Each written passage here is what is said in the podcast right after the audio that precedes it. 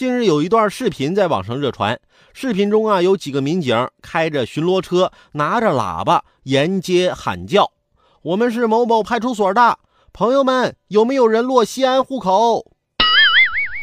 现在人才大战都这么激烈了，那下次他们会不会开车来哈尔滨把我抢到西安去？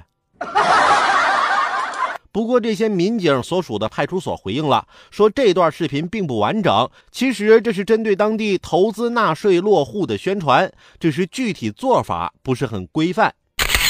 吸引人才落户啊，优秀的软硬件配套，这才是硬道理。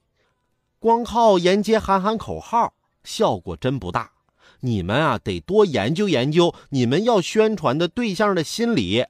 就像刚才有人跟我说，说泡面用的纸碗不健康，我就笑了。泡面，你懂泡面吗？我都穷的只能吃泡面了，我还在乎健康吗？总比吃土强吧。